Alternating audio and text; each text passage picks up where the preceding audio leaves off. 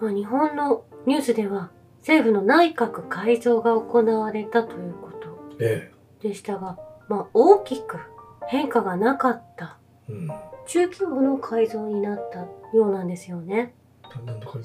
中規模。中規模。まあ外相が変わったりはしているんですけれども、えまあ実際に高市早苗氏も河野太郎氏も残っているわけですよね。そして、茂木氏も麻生氏も残留しているということだと思います。え。ダメだ、こりゃ。まあですね、統一教会のもう信者である関わりのある方々がえ一掃されたというわけでも何でもない。え。うん。まあ、初入閣が11人増えたということですけれども、えまあ、さほど何かが変わるということではないなと。まあ、もともとそうだろうなとは思っていますけれども、え。そんなところだろうなと思ってましたけどね。うん。まあ、より一層状況が悪くなるようなことが起きなければいいなとは思いますよね。いや、もうそろそろ悪くなっていくでしょう。うん。そして、ウクライナの問題に話は移るんですけれども、え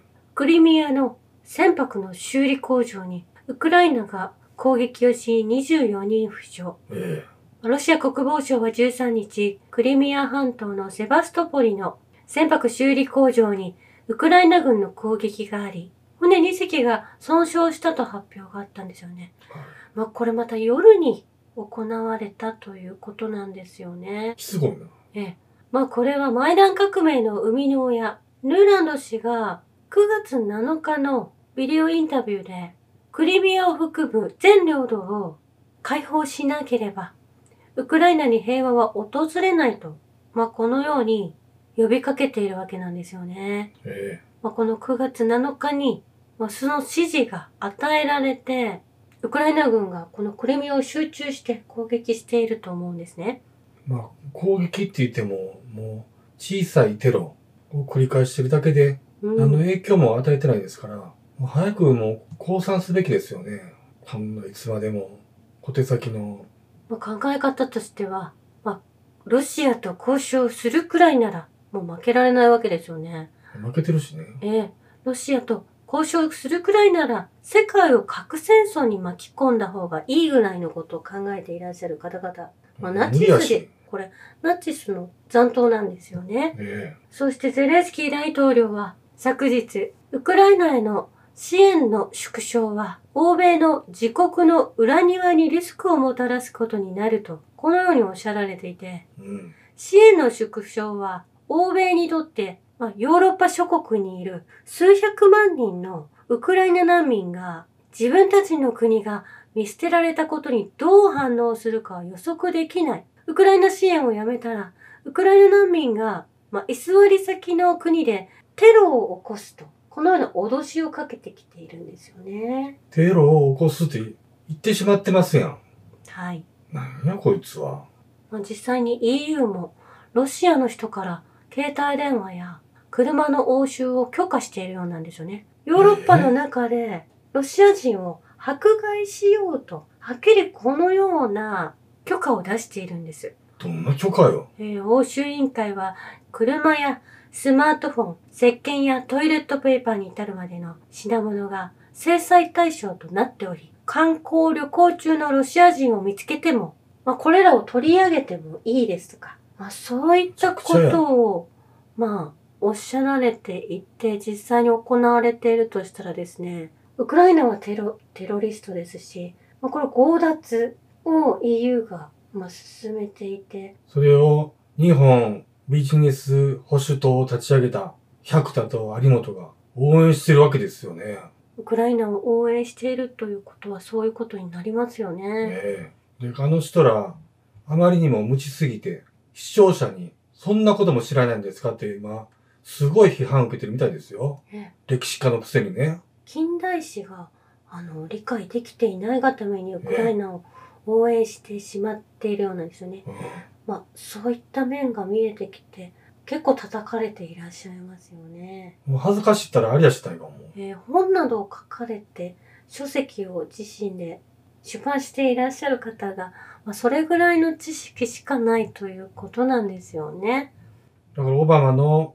上のまあ、オバマ氏を育ててきたプレジンスキー氏のこともご存知じゃないですし、ネオコンの父ですね。えまあ、そのブレジンスキーを育ててきた人の方、ことも、もうご存知なかったようなんですよね。ここのなり、ここの流れがあってのウクライナですから、それを知らんとね、うんウクライナを応援してるっていう、そんな無知なことあるかいな、これ。ええハザールマフィアのこともご存知じゃないんでしょうね。もうそんなやつら書いてる本、一切読まれへんからね、そんなもん。そして、ここに来てですね、フランスの元大統領、サルコジ氏は、1954年まで、クリミアはロシア領であり、国民の大多数が今でもロシア人だと思っているクリミア領土に関して言えば、ウクライナへの返還は幻想だと思うと、まあ、このように先日おっしゃられていたんですよね。えまあこの方はオバマ氏と仲良くしていらっしゃって、このような正しい発言をなされるのは、なぜかと言いますと、やはり、このサルコジ氏はですね、まあ、先々月に禁錮3年になっていて、え。うん。まあ、刑務所で服役中ではなく今、自宅で電子ブレスレットを装着して刑期を終えることになるような立場になっているんですね。監視下に置かれてるわけですえね。えですので、このようなクリミアの問題も、まあ正直、守られている、まあ、刑期の中にいてですね、うん。見張られている中にいるので、ひとまず命は安全ですよね。ええですので正直な意見が、うん。まあ、大統領でいらっしゃらなくなって、この禁錮刑になって、話せるようになった立場にあると思うんですよね。えこれ本当に現大統領であれば、絶対言ってはいけないことだったと思うんですえ。。うん。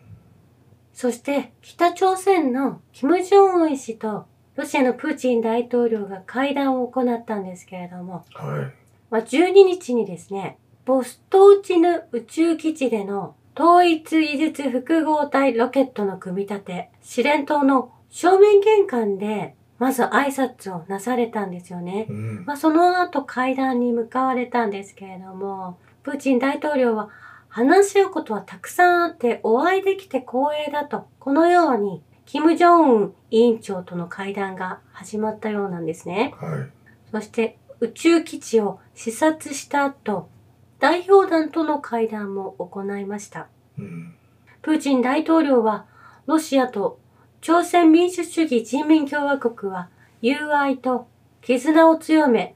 地域の平和、安定、繁栄のために行動するよう努力するとおっしゃられているんですね。はい。そして、キム・ジョンウン委員長は、我々は常にプーチン大統領とロシア政府のすべての決定を支持してきた。我々は帝国主義に対抗し、主権国家を建設するために、常に共に戦うことを望んでいると、このように述べられているんですよね。え我々は宇宙大国としてロシアの現在と未来を自分たちの目で確かめることができた。まあそれに協力していくこともん。含め、このようにおっしゃられているようなんですよね。えそしてプーチン大統領は朝鮮民主主義人民共和国の主権国家を最初に承認したのは我が国であることを覚えておいてほしいとおっしゃられたんですえ。ね。うん。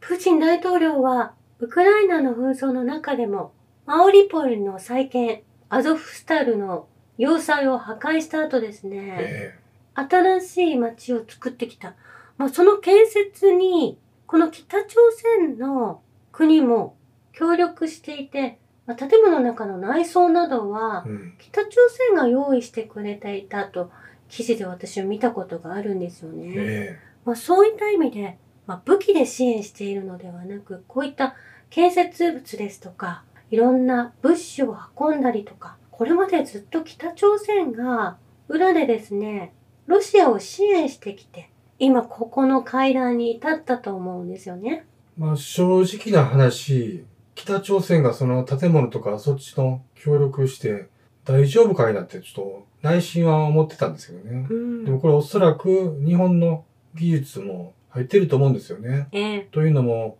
宇野みさ、宇野正美先生が、この北朝鮮にこそ本当の日本人がいるんだっていうふうにうん。お話しされててね。で、この時をずーっと待ってたわけですよね。うこんの。独立に向けて。そうなんですよね。で、あの、自国の電車で、とことこと縦断して、ロシアに入っていったわけですよ。うんあれはもう意味があると思うんですよ。繋がってるんだよっていうね。そうなんですよね。キム・ジョンウン委員長は、今回の訪問がロシアと北朝鮮との関係を戦略的協力の断ち切れない関係へと変化させる重要な契機になると確信していると述べていらっしゃるんですよね。えまあ、これ、ちゃんとこのスピーチをするためにですえね、うん。キム・ジョンウン氏はですね、この文章をちゃんと用意してですね、紙を持ちながらこれを述べていらっしゃるんですけれども、えすごく緊張していらっしゃる様子、えなんか、うんもう学校で作文を発表している人のように見えたんですけれども。それはそうだと思いますよ。ねえ、もう、もう、この、キム・ジョンウンの一つ一つの、その、ど動作や発言を見て、もう私、涙が出そうになりましたよ、本当に。本当にまあ、プーチン氏と会えることもすごく楽しみにしていらっしゃったのもえすごく感じられたんですよね。キム・ジョンウン委員長は覇権を主張し、誇張の幻想を育む悪の集まりを懲らしめる神聖な戦いにおいて、ロシア軍と人民が必ずや偉大な勝利を収めることを確信していると、このように、まあ、文章をまとめていらっしゃったんですよえね。うんそしてプーチン大統領は両国民の幸福と繁栄のために、まあ皆さんで乾杯をなされたんですけれども、ええそしてこの今回の訪問では、キム・ヨジョン氏もうん。同行していらっしゃったんですね。ええまあ、会談には同席していらっしゃらなかったんですけれども、はその姿が、まあ、垣間見えたんですけれいども、うんまあ、終始笑顔でいらっしゃってですね、えまあ、この包丁を楽しんでいらっしゃるように見えました。えうん。そして、キム・ジョンウン氏がボストーチヌ宇宙基地で、まあ、実験棟を訪れた時もご一緒されていたんですけれども、はい。その宇宙基地で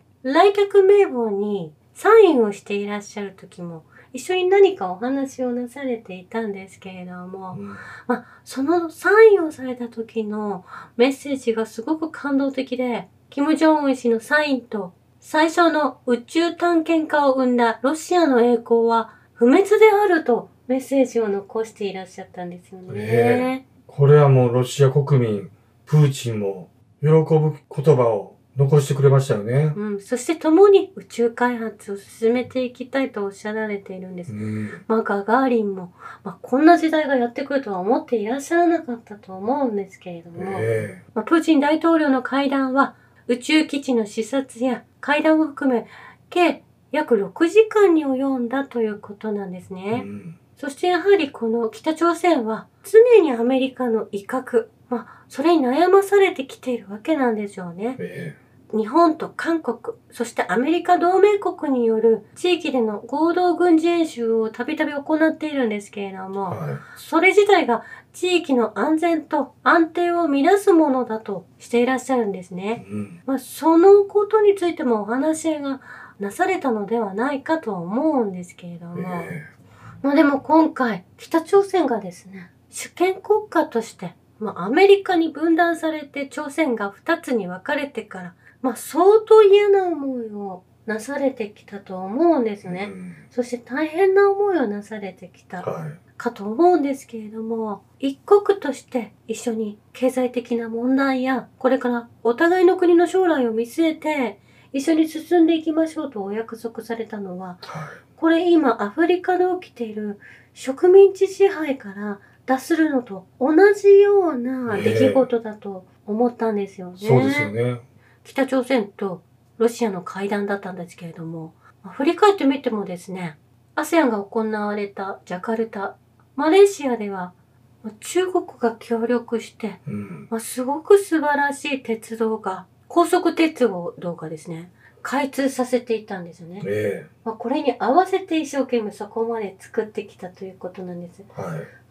日本の新幹線をどうして使わないんだって、その技術をどうしてマレーシアは選ばないんだっていう、そのマレーシアはやはり中国にこれを完成させて欲しかった。まあ、それは今になるとわからないではないんですよね。結局日本に依頼すると、西側諸国のアジェンダの言いなりにならないといけないですからね。うん。それを拒絶したわけですよね。ええまあそうですし、もうこれを見てもですね、先進国のアメリカがですね、このような鉄道を持っていない。まあコツコツコツコツこのマレーシアという島の中でこのような高速鉄道が作られ、もう西側は特に遅れを取ってしまっているような状況にあると思うんですよね。そして、ロシアもそうですけれども、もうものすごい地下鉄の駅がたくさんできていて、まあそれ動画で見ていても、まあ、調べることができると思うんですけれども、はいまあ、空港に行くのも地下鉄で全部移動できるように、まあ、次々と変わっていっているんですよね。はい。もうそこには活気があり、そういった開発が進められているのは、なんか将来がやはり見えてくる。うん。